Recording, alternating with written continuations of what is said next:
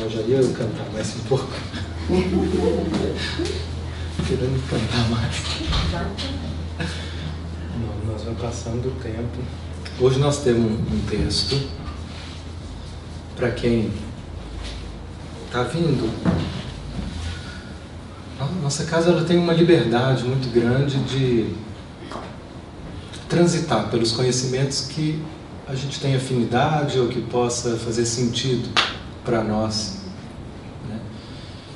Mas, de uma forma geral, os textos do guia nos servem de inspiração, porque eles conseguem contemplar de uma forma muito completa é, dimensões que a gente já aprendeu com o Espiritismo, dimensões da psicologia, né, que ainda ele abre caminhos sensacionais para que a gente possa estar investigando nosso psiquismo e também dentro do caminho oriental. Tem vários apontamentos que ele faz que contempla também conhecimentos antigos, muito antigos.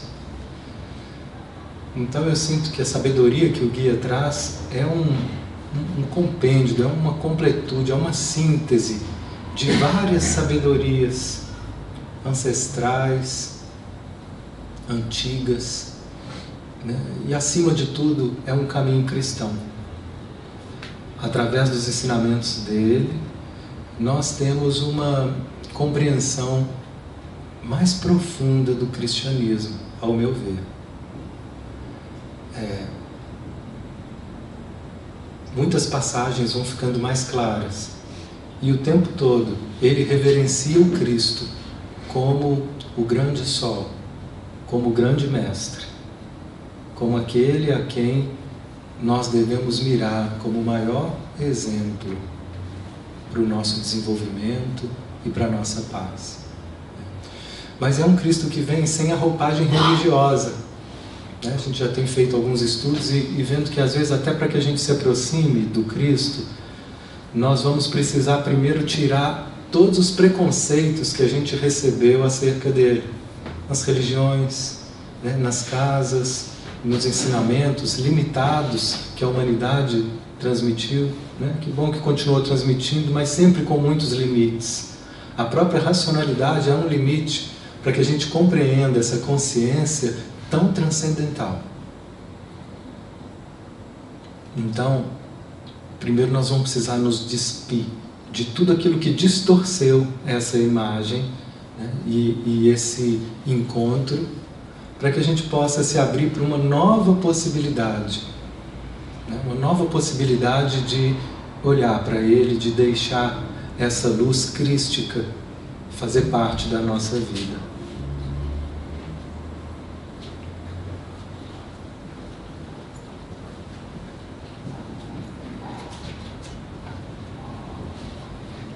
Quando eu falo nos despir das distorções, das falsas imagens,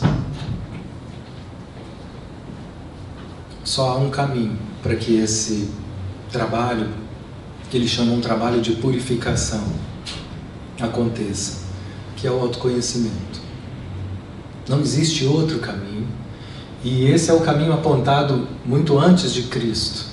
Né? Os antigos filósofos, os grandes sábios, Buda, Todos eles fazem esse apontamento.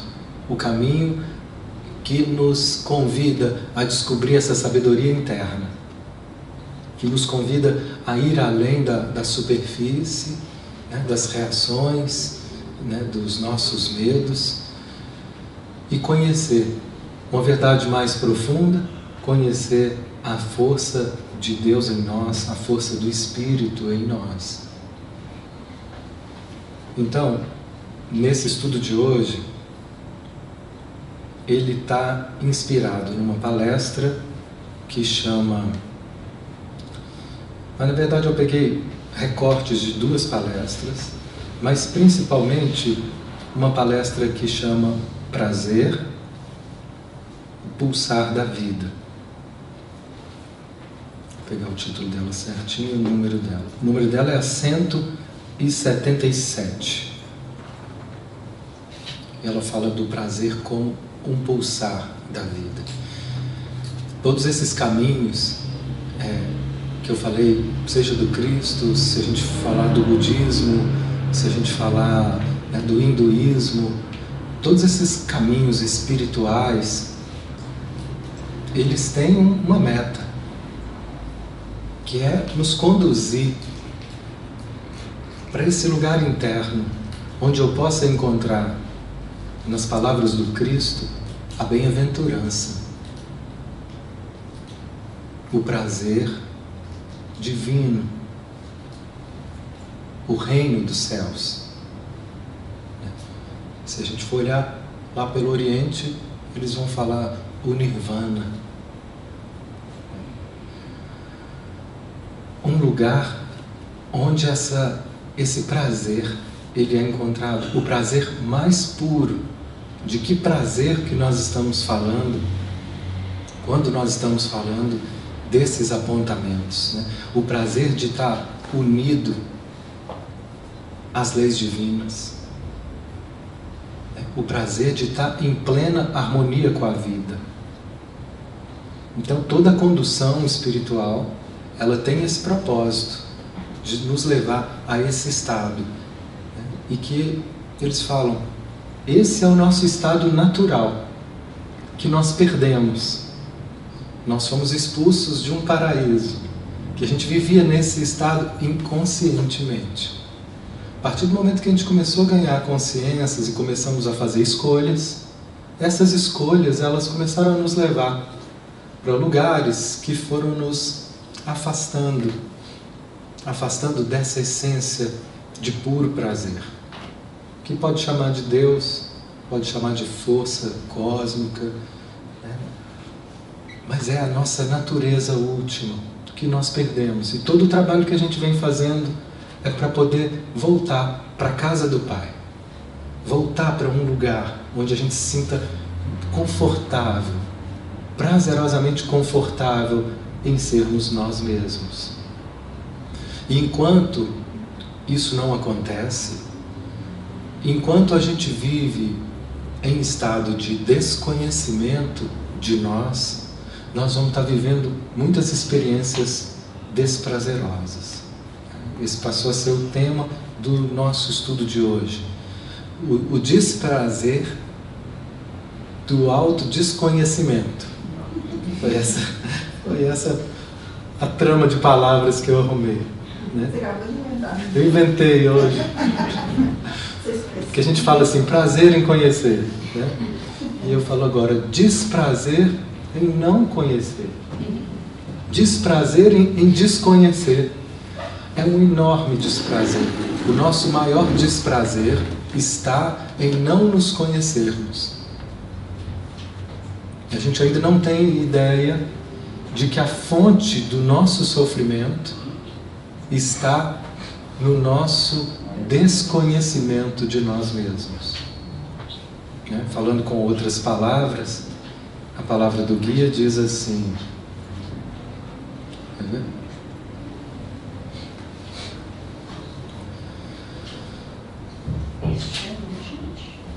Oi?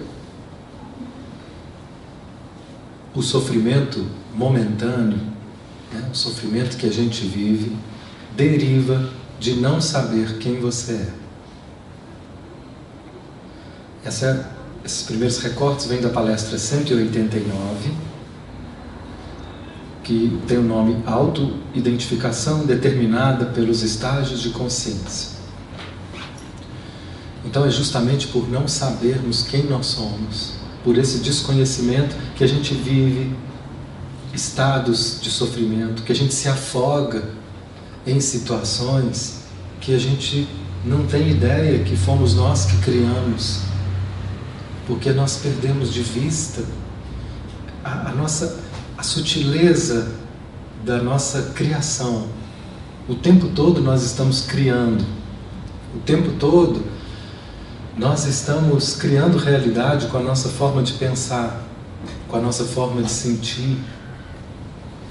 E, e é tão maluca essa capacidade que às vezes a gente está num lugar muito confortável e seguro e confiantes. Mas a vida, ela traz outros cenários. Ela nos leva para situações, para provas, para encontro com algumas pessoas que fazem despertar em nós partes que a gente não conhecia. E aí nessas horas eu começo a agir de um jeito que eu jamais imaginava que eu pudesse chamar de eu. Quem é aquele que agiu assim? Né? Quem é aquela que agiu daquele jeito? Né? Então, nós não temos total domínio porque a gente não se conhece. Cada encarnação é um cenário novo para que a gente responda, para que a gente reaja, para que a gente se perceba. Né? Ter, vi, ter vindo hoje né, em um corpo negro, com a pele negra, ela traz certas implicações muito diferentes de quem veio com a pele branca. Não é verdade? Vir um corpo de mulher traz implicações muito diferentes do que quem veio num corpo masculino. Eu converso com algumas mulheres assim, como é comum as mulheres viverem com medo, principalmente aqui no nosso país. É, é comum, é normal. Viverem com um medo. É uma, é uma situação diferente que leva a mulher para outros estados, que, por um lado, pode ser desvantajoso, no sentido de ter restrições, perdas, preconceitos e uma série de dificuldades. Por outro, é impressionante como que as mulheres elas são levadas também a desenvolver a sensibilidade delas, né? elas são estimuladas e a caminhos e possibilidades que ficam às vezes inacessíveis para os homens com toda a criação cultural, com todas as dificuldades que os homens também trazem. Mas quando eu vejo um, qualquer trabalho de autoconhecimento que eu venho frequentando grupos e cursos ao longo de mais de 20 anos, a esmagadora maioria são mulheres né, que estão mais abertas. É só ver aqui também, é muito, é desproporcional demais. Né? Então, cada uma dessas situações, seja de uma vida ou de situações nessa vida, né? É, que a gente é, é julgado, por exemplo, um trabalho novo, e ali nós vamos estar sendo estimulados com novas pressões, pessoas que às vezes vão estar ocupando lugares que representam inconscientemente lugares dos meus pais e que eu achava que questões já tivessem resolvidas e ali com aqueles lugares eu vou estar reagindo de formas que eu achava que não, não seria mais possível. Né? Relações de grupos, é, esse fim de semana a gente fez mais um módulo de treinamento do Petwork, onde a gente fica lá cinco dias internado, vivendo dinâmicas, vivendo aulas e todo um, treinamento para poder trazer à tona esses aspectos. Então, as condutoras, as helpers, elas têm o, o, a tarefa de criar dinâmicas e possibilidades que vão nos envolver para que desperte para que venha à tona esses aspectos. E eu me vi em alguns momentos lá, é, me sentindo de novo um colegial, numa sala de aula, com contexto, com os colegas, fazendo as mesmas bagunças, atrapalhando as aulas, do mesmo jeito que eu sempre fiz, com muita alegria, mas com muita é, confusão também, de tudo aquilo que às vezes eu percebia como uma pequena frustração, né? de uma hora eu senti cansado com a aula, querer sair, e no tempo de faculdade às vezes eu saía, ia lá para o boteco e lá tinha outros, outros aprendizados muito, muito importantes na minha história. e ali não tinha boteco, não tinha para onde ir, eu me sentia encurralado. Eu falava, meu Deus, e de repente eu fui vendo todo esse, esse menino aparecer, todo esse moleque aparecer e criar algumas confusões que foram ótimas de ver que no fundo eu estava trabalhando mais uma vez as questões com autoridade, né, as questões com a lei, que envolvem aí as questões com os pais, com o pai e com a mãe. Né? Então, mais do que os processos em si, as dinâmicas em si, as aulas em si, mas o contexto em si, trouxe à tona dimensões do meu ser que, que eu não estava fazendo mais contato com isso e, portanto, eu achava que estava bem resolvido. E ali eu tive a chance de ver é, toda a, a criatividade sadia e a criatividade negativa de um menino muito arteiro. Então, nós vivemos num estado, olha aqui, palavras do guia, palestra 189. Nós vivemos num clima de semi-adormecimento. Que isso? Um estado de consciência, semi-consciência, inconsciência, a gente vai transitando. E que normalmente a gente vive semi-adormecido, no qual você não sabe quem é se nós ainda não sabemos quem nós somos, nós estamos vivendo em um estado de semi-adormecimento. Só por não sabermos quem nós somos. Frisando que esse saber não é intelectual. Você pode ter uma ideia, você pode ter lido lá, alguém falou, ou você pode até ter tido algum vislumbre, mas só o intelecto, só a informação racional ela não é suficiente para que a gente possa, de fato, nos apropriar da nossa identidade mais verdadeira. O exemplo que eu trouxe para o nosso grupo de, de meditação. Mais uma água aqui. A respeito dessa identidade, foi assim: vocês, nós encarnamos, né, nosso espírito mais uma vez nossa alma recebeu autorização para estar ocupando um corpo físico. Vamos supor que você veio num corpo de mulher. Mas uma criança, né, como a minha filhinha, ela não sabe o que, que é mulher. É. Ela simplesmente é. Quem é que vai falar para ela que ela é menina? Você é menina. Você não tem o um negócio lá que o menino tem. Então você é menina. E vai falando de novo. E vai dando, associando. Você é menina porque você não tem aquilo, aquilo, você tem aquilo outro, porque você usa calcinha, não usa cueca. E você vai associando, associando. Então a menina pode algumas coisas, não pode outras. Essas coisas estão mudando, mas ainda tem uma série de associações. Que associações que são essas? Que vão criando identidade. Uma identidade. Uma identidade. E depois chega um determinado momento que você não tem mais dúvida que você é menina. Então, toda a nossa identidade já começa por aí a viver um adormecimento, porque a gente sai de uma identidade espiritual e já começa a fazer uma identidade corporal, a nos identificarmos com o corpo. Então, o último passo desse desapego para viver essa realidade espiritual da forma mais livre é a gente se desidentificar até com esse corpo. Porque, na verdade, eu não sou menina, eu não sou esse corpo, eu não sou esses papéis sociais que eu ocupo, não sou o que eu sinto, eu não sou o que eu penso. É, tudo isso é percebido por mim. Esse corpo também é percebido. Esse corpo é uma vestimenta de expressão do ser. Não é comum que a gente se identifique dessa forma, não é? Tamanho, a repetição, por tantas as repetições que a gente teve desse lugar.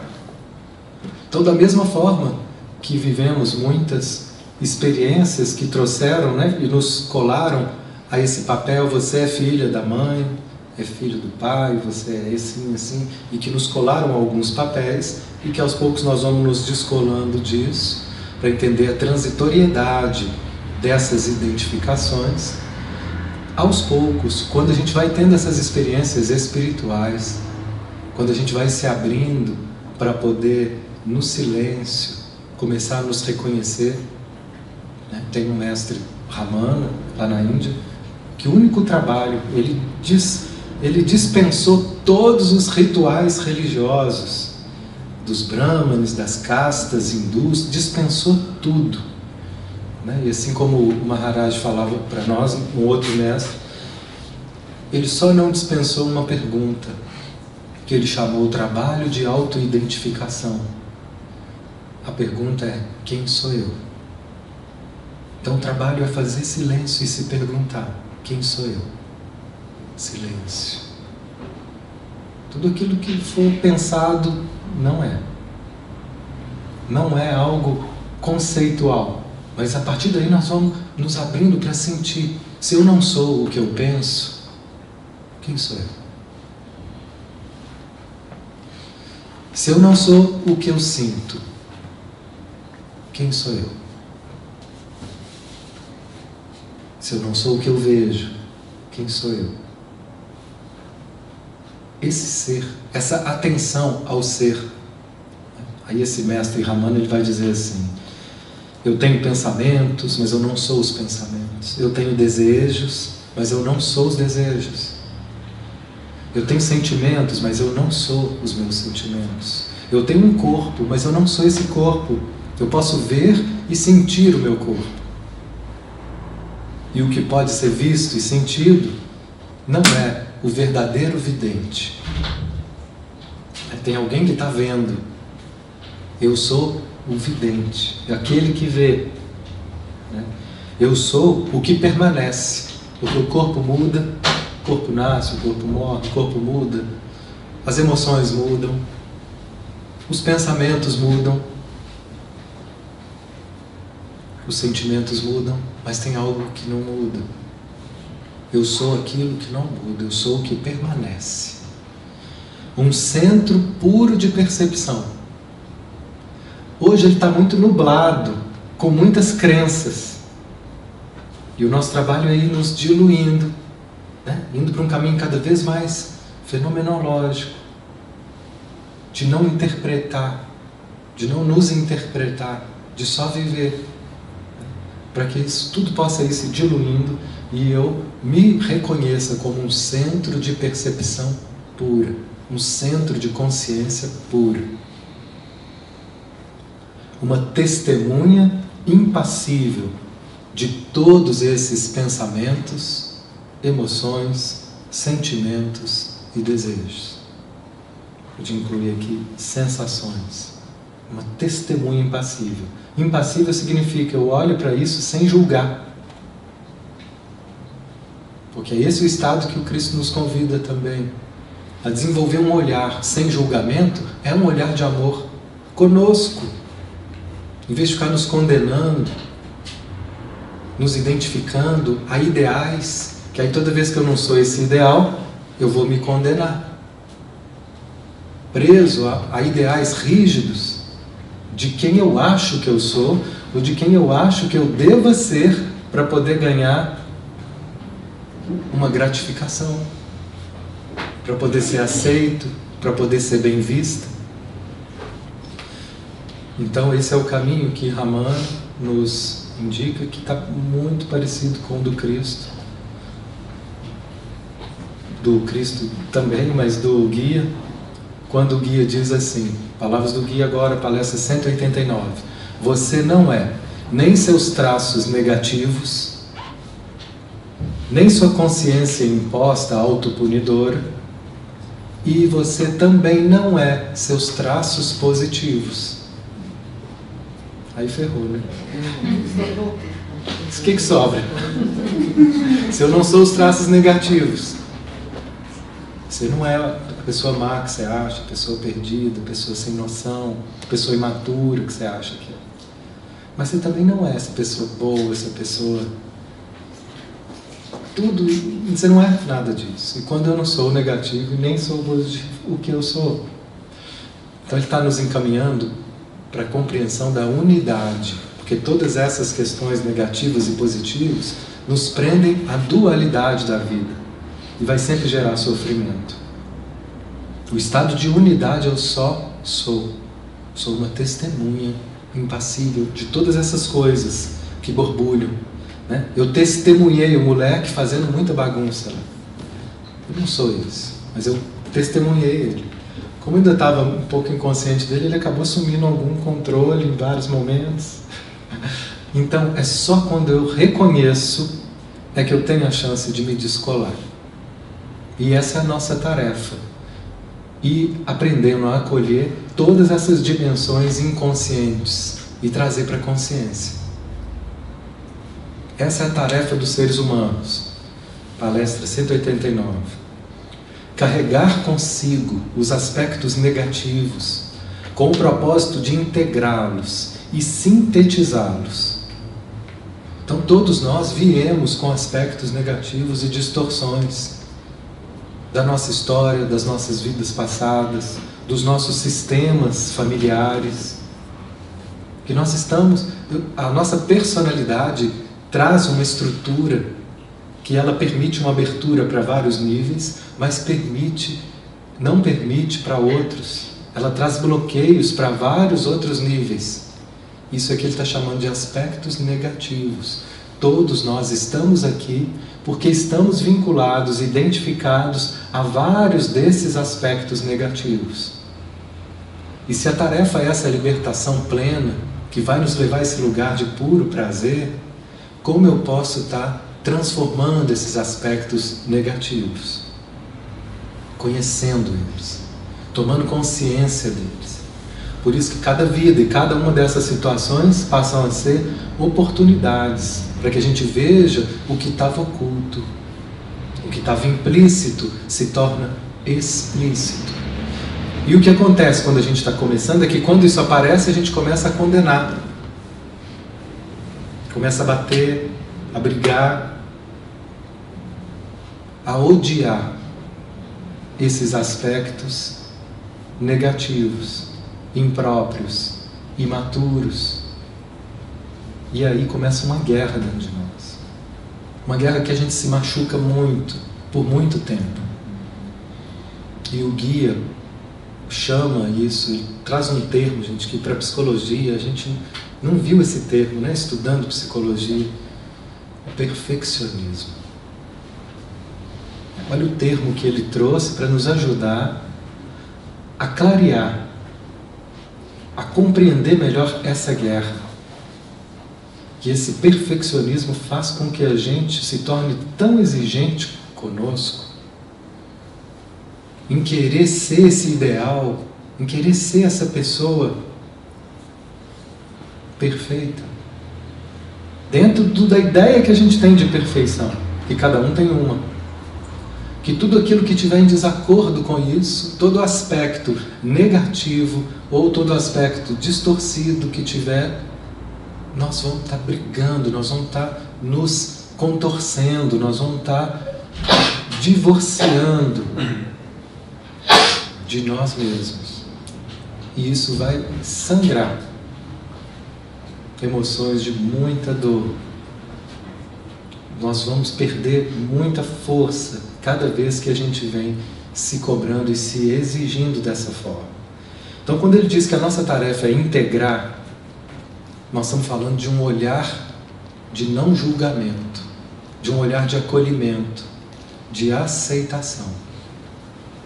Aceitação. Não é resignação, não é desistência no sentido de que isso vai ficar julgado, mas é sim um olhar que acolhe, um olhar que recebe esses aspectos como aspectos que precisam de ser levados para a consciência mais pura, para que eles possam então ser transmutados. Porque todos esses aspectos que a gente chama de negativo são só energias divinas que foram distorcidas.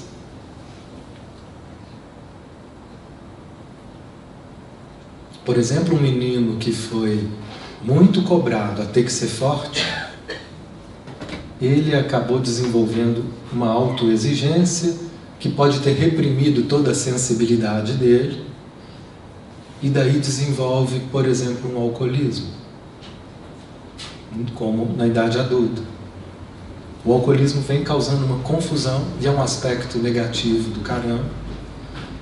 Mas quando essa pessoa se expõe ao álcool, ela consegue se autorizar a sentir. E aí ela se torna emotiva. Já viram assim? Pessoas que aí falam, olha, já te falei que eu gosto muito de você. Gosto mais de você. Nossa, eu gosto tanto de você. Aí abraça. Sobra ele não faz isso. Né? E ali tinha, teve gente que falou comigo, Matheus, lá no, no grupo, tô lembrando agora. Parece que você bebeu. tamanha liberdade, tamanha soltura. Que geralmente a gente conquista quando a gente bebe. A bebida tem essa função, né? De nos dar abertura, coragem para fazer coisas que às vezes a gente não tem. E então, esse aspecto negativo do alcoolismo pode estar escondendo um aspecto muito positivo daquele homem, que é a sensibilidade dele, que não estava podendo ser aceita, porque ela, ela vista como você, para ser homem, você não pode chorar, você não pode falar que ama, você não pode sentir, você não pode sentir medo, você não pode sentir inseguro, você não pode sentir triste. Olha o que vive o mundo masculino, gente. Pesado pra caramba, mesmo que os pais não digam aquilo, só de ver a postura do pai, só de ver o lugar do pai, né? pelo menos de muitos, meu pai, ele não falava que eu não podia fazer isso, mas eu via ele, o conflito que eu tive com a minha masculinidade, porque eu via meu pai, a postura dele é de um militar. E eu olhava para aquilo e achava que eu tinha que ser aquilo para ser homem, porque são os nossos exemplos. Mas eu não conseguia ser assim. Né? Super emotivo, sensível, que eu me senti durante muito tempo muito inadequado. Muito inadequado. E aos poucos é que eu fui assumindo o homem sensível. Porque até então a sensibilidade parecia não homem. Então, um conflito danado. Então, só um exemplo de como esses aspectos que às vezes aparecem como negativos podem trazer essencialmente qualidades que são divinas e que são muito positivas. Mas para isso eu precisaria escutar melhor. Né? Falei do álcool, mas poderia falar das drogas. Né? Foi algo que eu experimentei durante muito tempo para poder não lidar com as minhas frustrações, com a minha raiva, com os meus conflitos fez parte de um, de um momento. Né? São situações que a gente se envolve que vão estar sempre compensando, né? compensando realidade que eu não aceito. Então, quando a gente se abre para aceitar, nós vamos nos liberando, porque tudo aquilo que eu rejeito, tudo aquilo que eu excluo, vai criando tensão no meu ser. E toda tensão voltando aí para a palestra do prazer e desprazer, tudo aquilo que eu não conheço e que excluo vai criando tensão. E toda criação de tensão vai gerando desprazer. Vocês já viram quando você está tensa, quando você está tenso com alguma situação e almoça? Você não vai sentir o gosto da comida. né? Não tem gosto. Perdi o prazer. Quando eu vivo em estado de tensão, eu não vou desfrutar da presença. O trabalho vai, vai ser um cumprir tabela. A vida vai ser cumprir tabela. Porque a tensão, ela, ela nos anestesia, ela nos enrijece, ela cria coraças para nos proteger da dor, para nos proteger daquilo que eu não quero ver, que eu não quero aceitar, que me dói. Então todo o nosso trabalho é ir tirando essas coraças, né? nos liberando, né? soltando as defesas, nos desarmando, para que a gente possa nos expor para a vida com o que a gente é, do jeito que a gente sente, viver tudo com consciência, com responsabilidade. A gente pode correr o risco de falar, ah, tá, agora eu sou livre. Tem muita gente que usa disso para poder então ser inconsequente e irresponsável. Então, aí nós chegamos num outro ponto dessa palestra que é muito interessante. o medo que a gente tem de ser livre. O medo que a gente tem de viver o prazer plenamente. O medo que a gente tem de sentir poder. Mas eu vou te dar todo o poder. Agora você faz o que você quiser. Qualquer pensamento seu pode se realizar. Olha. Veja se isso não dá medo. Imagina se você pensar que um pensamento seu vira realidade. Olha só. Não dá nem para ver o capítulo 2. O capítulo 1 um já vai ser uma tragédia. Porque a gente não pensa só coisas que são boas. Se a gente pensar que tudo isso é criação, que tudo isso começa a acontecer, aqui nós estamos muito protegidos nesse corpo de carne, gente. A gente não faz ideia da, da, da bênção que é estarmos encarnados. Se vocês quiserem, tá, tá vento, vento nele, vocês querem mudar de lugar, tá tranquilo, tá? Estar encarnados é uma forma de abafar as energias, as energias do nosso mental, do nosso corpo emocional. Tudo aqui é sentido de uma forma mais amena. Mas no mundo espiritual, depois que a gente se solta desse corpo, tudo isso ganha intensidade. Seja os prazeres divinos, que às vezes a gente aqui também não suporta, e que lá nós vamos ter acesso a possibilidades maravilhosas, mas também aos, aos nossos aspectos negativos.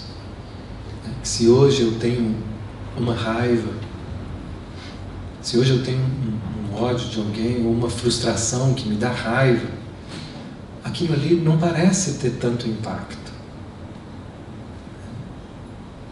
Ou eu não vejo o impacto que aquilo está causando. No mundo espiritual, sabe o que acontece? Eu começo a me transfigurar.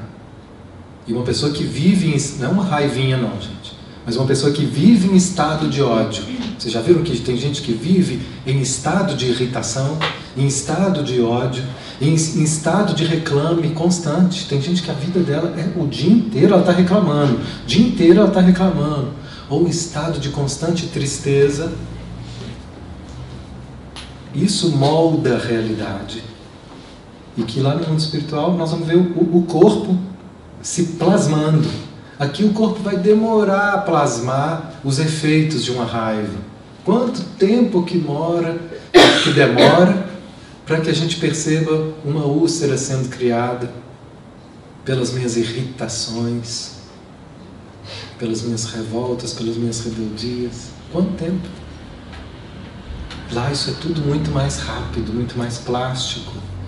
Né? No filme Nosso Lar, o André Luiz tem um exemplo muito bacana. Ele já estava assim, melhor, numa condição melhor, já tinha sido tratado pelo hospital Nosso Lar. E aí depois de um tempo em que ele recebeu aí preparação, instrução, aí foi dada a ele a oportunidade de voltar para ver a família dele, que estava aqui encarnada. Então ele volta acompanhado com, com um amigo espiritual e chega lá na casa dele. Quando ele olha, ele não vê mais o quarto dele, não vê mais os quadros dele. Na cabeça dele ele achava que ainda ia estar tá, tá lá o retrato dele, todo mundo oferecendo uma, uma benção diária para o papai. E para o susto dele, o que ele viu? Outro homem com a mulher dele. O quê? Quando ele viu aquilo, ele começou a ter um acesso de ódio. E aí é que eu falo, gente, a gente acha que está bem. Né? A gente acha que superou algumas questões. Quando a gente vê situações da vida, vem nos mostrar: olha, você superou vários passos, mas tem outros aspectos. Né? Tem outras dimensões que agora você pode dar. Tem gente que fica muito frustrado. Mas não é para a gente frustrar, é para saber que é, a, a transformação ela é lenta, ela é aos poucos. E ali ele viu de novo possesso num ódio, que é isso? E no momento que ele se viu assim, imediatamente ele foi transportado da casa e de novo ele se viu naquele lugar escuro que o Espiritismo chama de umbral. E lá ele estava de novo ouvindo aquela gritaria, aquele inferno. O nosso inferno hoje ele é muito particular. No mundo espiritual ele ganha cenário, ganha cores, ganha bichos, ganha, ganha personagens. E aí ele se viu lá de novo naquele mesmo inferno e falou: que pariu. Mas agora ele já tinha mais consciência. Aí ele falou: não quero ficar aqui. E aí ele usou da vontade consciente. Aí é que entra todo esse aprendizado. Que a gente também cai em alguns infernos. A gente também cai em alguns pontos que nos levam a lugares de muita perturbação. E aí nós podemos usar dessa vontade e falar: puxar o freio de mão e aí fazer uma prece. Foi o que ele fez. Ele foi até a beira do mar, onde é um lugar que tem um recurso energético, nas matas, nas cachoeiras, que dava para ele mais força para ele fazer uma prece. E aí imediatamente ele se recompôs e saiu. Então, o que, que é a mudança? São frequências vibratórias. Dependendo da nossa frequência vibratória, nós estamos vinculados e identificados a questões que nos fazem muito sofrimento. E quando a gente vai sutilizando, quando a gente faz né, uma prece, quando a gente vai nos abrindo, quando a gente vai acolhendo esses níveis densos e transformando esses níveis densos, nós vamos elevando nossas vibrações e vamos tendo acesso a realidades que antes não eram acessíveis. É, o que o Espiritismo nos conta é que muitas pessoas que estão desencarnadas, elas não veem outros desencarnados que estão em frequências mais sutilizadas. Porque eles estão sem o corpo, mas a mentalidade deles ainda é tão materialista que o que eles enxergam é só da ordem material. Não vai ter milagre quando a gente passar para o outro lado. Mas todo esse aprendizado que a gente está tendo aqui vai nos servir para que a gente possa operar com mais consciência as decisões, nossa vontade, né? a direção do nosso pensamento e do nosso sentimento.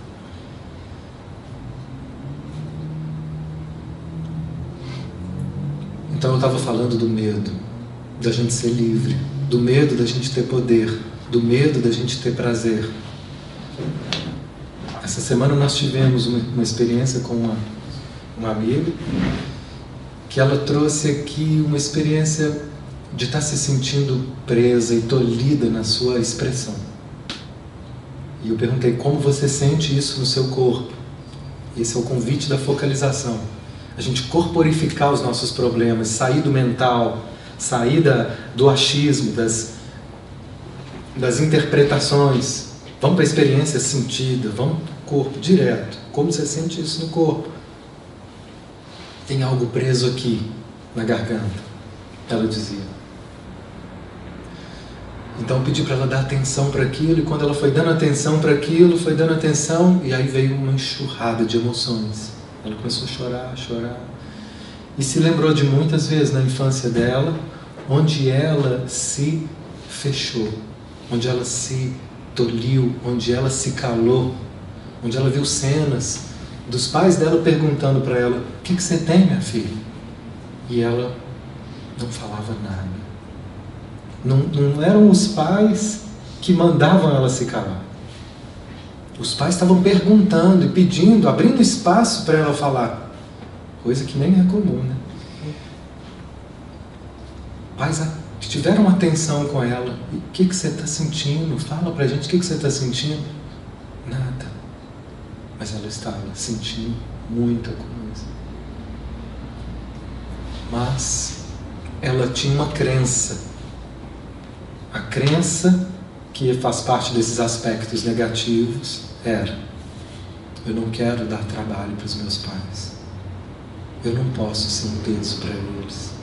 Se eu falar que, que eu estou sentindo, se eu falar que eu estou mal, eu vou ser um peso para eles. Então eu prefiro me calar. E assim ela se calou e travou todo um aspecto criativo, todo o aspecto expressivo, né? toda essa dimensão positiva. E ali ela estava soltando e liberando isso e se permitindo agora sentir, soltar. E depois que ela falou e chorou, ela falou: Eu perguntei, e agora? Como é que está a garganta? Soltou. Tá livre, tá leve. Eu estou me sentindo livre. E aí ela falou, ela começou a rir, foi maravilhoso. Mas, dez segundos depois, ela diz: Mas eu voltou, mas eu não consigo falar, mas eu não dou conta. Voltou para a gaiola. Só que eu vi esse momento, falei: Olha, você está voltando para a gaiola. Vê se isso é verdade se o seu corpo está se sentindo assim preso, ou isso é só a velha opinião formada sobre si mesmo. E esse é que é o nosso engano. A gente fica preso, ele fala, há, há vários é, aspectos que estão viciados, há visões viciadas, as, as reações viciadas. E presos a esses aspectos, viciados nesses aspectos, às vezes a gente até consegue abrir as nossas gaiolas, abrir as nossas celas, vai lá fora, pega um ar-condicionado e traz para dentro da cela. e liga o ar-condicionado, agora minha cela tem ar-condicionado. em vez de sair viver o ar livre, o ar puro. Mas por quê? Eu já estou acostumado a viver assim. Assim eu já sei como é que é. Assim eu sou vítima. Assim eu sou vítima. E eu me acostumei, tenho um ganho com essa vítima. Então o guia fala para que a gente possa ter o prazer puro, o prazer supremo, o prazer mais espiritual, nós vamos precisar abrir mão desses pseudos prazeres, desses prazeres que a gente tem vinculados às coisas, pessoas que nos colocam dependentes de várias situações e posturas mentais, posturas emocionais, que nos dão um prazer momentâneo, mas é um falso prazer, porque eles nos aprisionam. Então é só quando eu começo a abrir mão disso é que eu posso. Então, quando ela voltou para a gaiola, eu falei, mas você voltou, veja se isso é real, se isso é sentido ou se é uma ideia. Aí ela disse assim: meu corpo está livre meu corpo não tem mais peso. Ou seja, era só uma ideia. E quando ela volta a acreditar naquilo, ela volta a criar de novo os, os bloqueios. Veja como é. Gente, fração de segundos. Mas ao perceber isso, quando a gente chamou a atenção, ela deu o próximo passo. Então ela disse: Na verdade, eu tenho muito medo de ser livre. A liberdade é assustadora. Ficar aqui nessa prisão é. É ruim, mas é bom. É ruim, mas é bom. Né? Aqui eu já conheço, aqui eu já me sinto seguro. É um ruim que, eu, que é conhecido. Agora, essa liberdade, meu Deus, para onde isso vai me levar? Né? Para onde isso vai me levar? É muito assustador. Então, aquilo que a gente mais quer, são palavras do guia, mas que tem muito a ver com a psicanálise também, é também o que a gente mais teme. Nós temos muito medo dos nossos maiores desejos. Então, enquanto a gente não perceber os prazeres que a gente tem nos vincular com o negativo, nós não vamos conseguir deixá-los. Então, esse é o desafio maior desse estudo. Né? tinha mais coisas aqui para falar, mas essencialmente a gente pode dizer isso. Nós, na falta desse caminho aberto, desse caminho puro, para que a gente se identifique com o sagrado, para que a gente se identifique com essa testemunha impassível, que quando isso acontece, a gente é puro prazer, é puro contentamento, mas na, a gente não sustenta isso ainda, porque os traços negativos e as identificações negativas nos roubam. Então, toda vez que nós estivermos identificados com prazeres negativos, nós vamos sentir no corpo tensão. Esses aspectos são principalmente o medo, o orgulho e a obstinação, né? a vontade que vem do pequeno eu, que é aquele que quer que tudo seja do meu jeito. Existe um prazer muito grande em, em ter esse controle. Existe um prazer muito grande em se sentir superior. Existe um prazer também no, no medo de não ir, de, de não. Existe um prazer em se manter no lugar de vítima que o medo cria. Então, enquanto a gente não perceber os prazeres negativos que a gente constrói, a gente não vai sair. Porque, o que eu estava dizendo, na falta desse caminho aberto para que a gente se vincule a essa identidade mais pura, nós vamos criar outros tipos de prazer. O que a gente não dá conta é de viver sem prazer. Não damos. Ou o prazer saudável ou negativo tem que estar presente. Então, na falta do saudável, nós vamos arrumar um açúcar, uma cafeína, né, uma, um glúten emocional, mental, físico, para poder aliviar o desprazer de não saber quem a gente é. O desprazer de estar desconectado da fonte. Não tem nada que seja mais desprazeroso do que a gente estar desconectado da, da fonte. É, vai gerar vazio. E eu vou querer preencher esse vazio com pessoas. Eu vou querer preencher esse vazio com coisas. Eu vou querer preencher esse vazio com elogios. Nota bonita hoje. Funciona, mas amanhã vai ter que ter de novo. É passageiro. Não vou estar bonita sempre. Não vou estar bonita sempre. Não vou estar forte sempre. Né? Então, é um vazio. Durante muito tempo eu, eu fiquei assim em terapia sem entender. A sensação que eu tenho é que está faltando alguma coisa. E eu não conseguia. Né? Os canais falam assim: vocês são seres de falta. Tá, mas a gente. Seres de falta. Né? Porque vocês são fadados a viver angustiados. A filosofia existencialista também adora essas, né? esse, esse aspecto, que, que é verdade em um certo ponto. Quem está aqui está vivendo em falta, porque estamos em desconexão com a fonte. Né? Quem está aqui está em, em angústias, está afogado em aspectos negativos. Mas nós não somos só isso. Essa é uma parte. E por muito tempo eu falava, eu não sabia o que, que é, eu não sabia dar nome para o que, que é que estava faltando. Né? Como se fosse assim uma, uma culpa que eu não sabia de onde que vinha, uma tristeza que eu não sabia de onde que vinha. E, e, muitas vezes eu achava que se eu fizesse muitas coisas boas, isso ia acabar. E durante muito tempo eu ficava assim, me matando de trabalhar. Né? Isso tem mudado e está sendo tão bom poder perceber que né, o bem-estar não depende de nada que eu faça, mas depende daquilo que eu sou.